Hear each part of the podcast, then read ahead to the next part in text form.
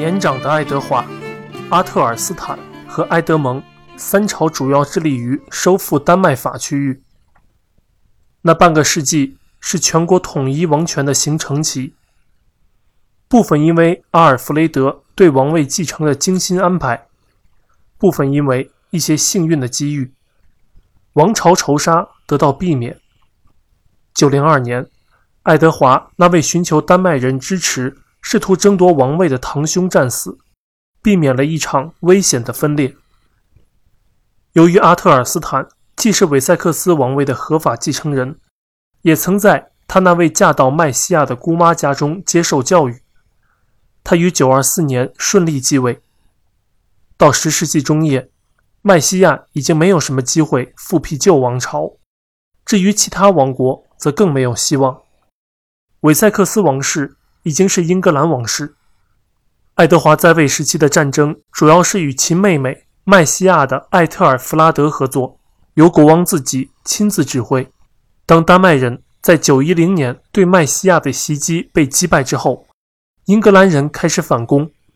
在随后的八年中，爱德华深入到丹麦法地区，而他妹妹则把丹麦人拖在麦西亚前线，使之无暇他顾。艾特尔弗拉德现在受到来自两个方向的威胁，因为来自爱尔兰的挪威维京人已经开始攻击西海岸。他的主要成就是新建了一系列麦西亚要塞，在东部前线对付丹麦人，在西部前线防御威尔士人，在西北面则阻止挪威人从第一河和莫西河对塔姆沃斯的袭击。九一七年，艾特尔弗拉德攻占德比，使爱德华能在敌军无暇他顾之时趁机入侵东昂格利亚。不久，所有的东部丹麦法区域都落入爱德华之手。虽然一些孤立的丹麦军队仍然坚守着斯坦福、莱斯特、诺丁汉和林肯，艾特尔弗拉德攻占了莱斯特，但他不久死去，使得爱德华在尽力控制麦西亚之时不得不停止进攻。他随即迅速回师，夺取了斯坦福、诺丁汉和林肯。到920年，英格兰的边界在亨伯河固定了下来，同时，爱德华。也在与那些非英格兰人的邻国建立联系。918年，他接受了格温尼德和戴菲德两个威尔士王国国王的归顺。年鉴说，在923年，苏格兰人之王和整个苏格兰民族接受了他为父亲和君主。雷格诺德和艾德乌普的儿子们，以及诺森布利亚的所有居民，不论是英格兰人还是丹麦人、挪威人或者其他人，也是如此。同时，还有斯特拉斯克莱德的威尔士国王及其所有臣民。这些还只是一系列此类归顺的开始，其高潮是973年那些非凡的场面：八个不列颠的国王对爱德华的孙子爱德加宣誓效忠，并陪同他在第一河上乘船游览。必须强调的是，这些只是他们个人对国王的归顺，只涉及到接受其领主地位和受其保护。而非永久性放弃独立。实际上，苏格兰和威尔士这时都正在朝着内部统一的方向发展。大约在850年，苏格兰国王肯尼斯·麦卡尔平吞并了皮克特王国。在随后的两个多世纪里，苏格兰在苏格兰人统治下发展。在威尔士，从9世纪末开始，政治形势由于格温尼德的突然扩张而改变。小王国中。只剩下戴菲德，昂格鲁萨克逊人从未征服苏格兰和威尔士，而且在1066年之前，他们中都有一个当地的王国已经发展成为主要强国。尽管如此，威尔士还是深受英格兰和维京人的影响。在十世纪，那些争夺不列颠领土的群体中有一个新来者，来自爱尔兰的挪威人，他们并不喜欢丹麦人，而且他们的主要目的。就是夺取丹麦法区域北部的控制权。918年，由雷格诺德率领的一支军队进攻苏格兰，在诺森布里亚建立基地。第二年，攻占了约克，雷格诺德在那里登基称王。挪威人的王国一共存在了三十五年，尽管有时被中断。在那期间，商贸获得发展，约克和都柏林这两个挪威人城市扩展迅速。约克的考古发掘发现了街道，两边最初是由丹麦人建造，后来由雷格诺德的手下进一步发展的原木房屋和商铺。在阿特尔斯坦和埃德蒙两个王朝，比起丹麦人，挪威人是更主要的敌人。九二零年，埃德蒙接受了格雷诺德的效忠，因此也承认了他的地位。但当一个新的挪威人国王在九二六年试图夺取其继承权时，阿特尔斯坦发动进攻并攻占了约克，摧毁了他的防御体系，接受了苏格兰和斯特拉斯克莱德国王们的归顺。正是从九二七年起，阿特尔斯坦才能真正被看作是英格兰人之王。六年后，阿特尔斯坦。与苏格兰人的关系破裂，由于害怕遭到入侵，英格兰人的各种对手结成联盟。但在937年，英格兰军队在阿特尔斯坦的指挥下打败了挪威人、苏格兰人和斯特拉斯克莱德的威尔士人的联军。作为英格兰人和丹麦人的国王，而且从某种意义上还是不列颠人的超级领主，阿特尔斯坦的势力现在达到了顶峰，他得到外国势力的尊重。并且与法兰西和日耳曼王室的家族结成婚姻联盟。他的诏书表明，威尔士君王们经常出现在他朝中。阿特尔斯坦时期的戴菲德国王海威尔德达还模仿英格兰银币铸造货币，并且根据英格兰法典颁布律法。然而，这一切在很大程度上仍取决于国王的个人因素。阿特尔斯坦于939年死去，此后不久。一支由奥拉夫·格斯弗里斯逊率领的挪威军队回师英格兰，新王爱德蒙被迫承认奥拉夫为约克及其附属地区的国王。奥拉夫死于941年，在随后四年里，爱德蒙夺回了丹麦法区域的北部，并掠夺了斯特拉斯克莱德。在同一时代的一首诗里，爱德蒙被描绘成把丹麦人从挪威人的压迫下解救出来的解放者。阿尔弗雷德的敌人的曾孙们。宁愿与英格兰国王，而非与他们的斯堪的纳维亚伙伴联系在一起。但在947年，继埃德蒙死后刚一年，约克再一次落入一个挪威国王薛福王埃里克之手。随后的六年中，出现了埃里克、英格兰的新国王艾德雷德以及一个挪威对手奥拉夫·希特里克松父宗错杂的斗争。954年，艾德雷德入侵诺森布里亚。这一次是最终解决，最后一位约克国王被赶走，并随即被杀死。经过五十年的复杂战争，韦塞克斯王室已经获得了胜利。稳固的爱德加王朝证明，已经建立起来的不仅仅是军事力量。爱德加并不是一个征服者。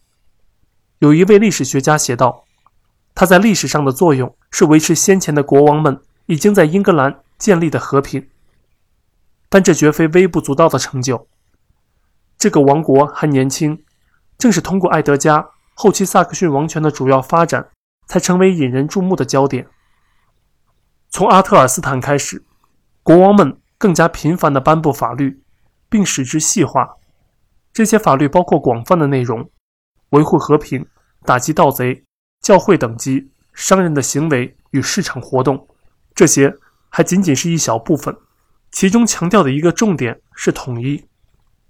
爱德加的法典虽然考虑到地方习俗，特别是丹麦法区域的风俗习惯，但他坚持认为，世俗法律将像最完美的制定的法典那样对待每一个人。国王们以加洛林王朝的范本为基础，培养起一种公共和平的观念。国王的作用是将其付诸实现，而所有臣民的义务是维护和平。王国政府法令的证人名单中记载了定期举行的较为大型和正式的王室会议。虽然无论从什么意义上看，它都不是代表会议或者议会，但这却是讨论严肃的公共事宜，比如选举国王和颁布法律的场合。英格兰的王权，不论其广度还是深度，都超过了十世纪欧洲任何其他大小相当的国家。国王的意志。通过一个大为改善的地方政府体系得以执行。在十世纪，英格兰的地方差异不断被弱化，并被纳入一个统一的郡制框架中，其中一些郡已经存在了一个世纪甚至更长的时间。而且许多是以更为古老的疆界为基础。但主要是在爱德加及其继任者的统治时期里，英国郡县制得以固定下来，直到1974年，长达一千年。这些郡由一批主要的有才有势的人，即郡长们来管理。在9世纪的韦塞克斯，每一个郡有一个郡长，但似乎是从阿特尔斯坦统治时期开始，郡长的数量逐渐减少，而其地位则随之提升。到爱德加时代。郡长变得不那么像一个地方官员，而更像他的继任者，即十一世纪的郡主。不过，埃德加仍然与他管理下的那些郡政府保持着定期联系。出于法律和管理方面的考虑，郡被划分为更小的行政单位。在大多数县里，他们被称为百户邑；而在丹麦法区域，则被称为小邑。每一个百户邑都有自己的行政机构，管理地方事务。并且负责提供士兵和水手的义务，其人数以百计算。但这还不是阶梯的底层。为了法律的实施，当地人口被划分为组，每组包括十户相互关联的家庭，或者说耕作单位。王室政府的权威通过一个非常复杂的系统传达到每一个农民。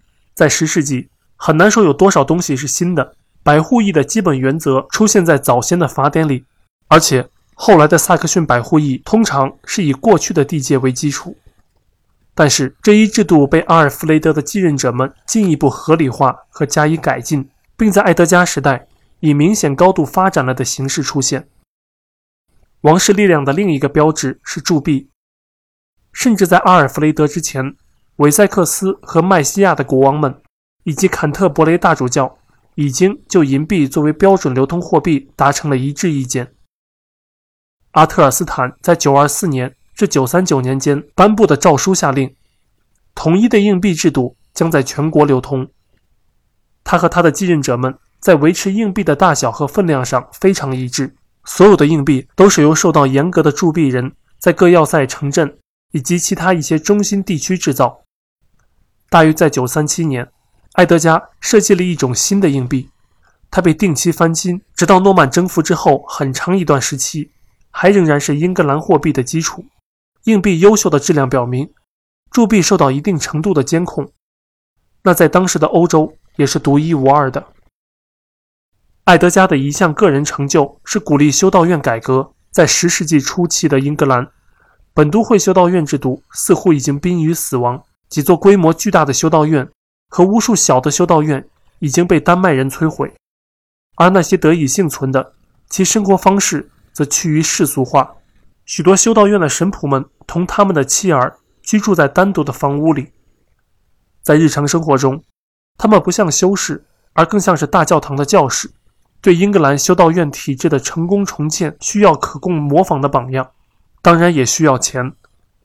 欧洲伟大的改革运动提供了前者，英格兰的改革在本质上是它的组成部分，而后者则由爱德加和他的贵族们提供。三位贵族出身的教会人士圣邓斯坦、圣埃塞尔沃尔德和圣沃斯瓦尔德是把大陆上的观念介绍到英格兰修道院的主要人物。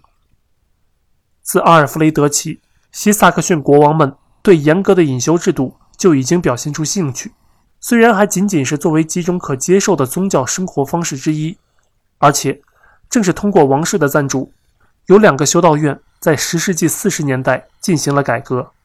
邓斯坦改革了格拉斯顿伯里，而艾塞尔沃尔德改革了阿尔滨。爱德加的异乎寻常之处在于，他能全心全意地接受改革者们那种排他的、彻底的修道院立场。其中，那个极端好斗的艾塞尔沃尔德尤其如此。从十世纪六十年代起，随着邓斯坦、艾塞尔沃尔德和沃斯瓦尔德被任命到坎特伯雷、温切斯特和伍斯特主教区。一个由王室推动的改革运动的监视平台出现了。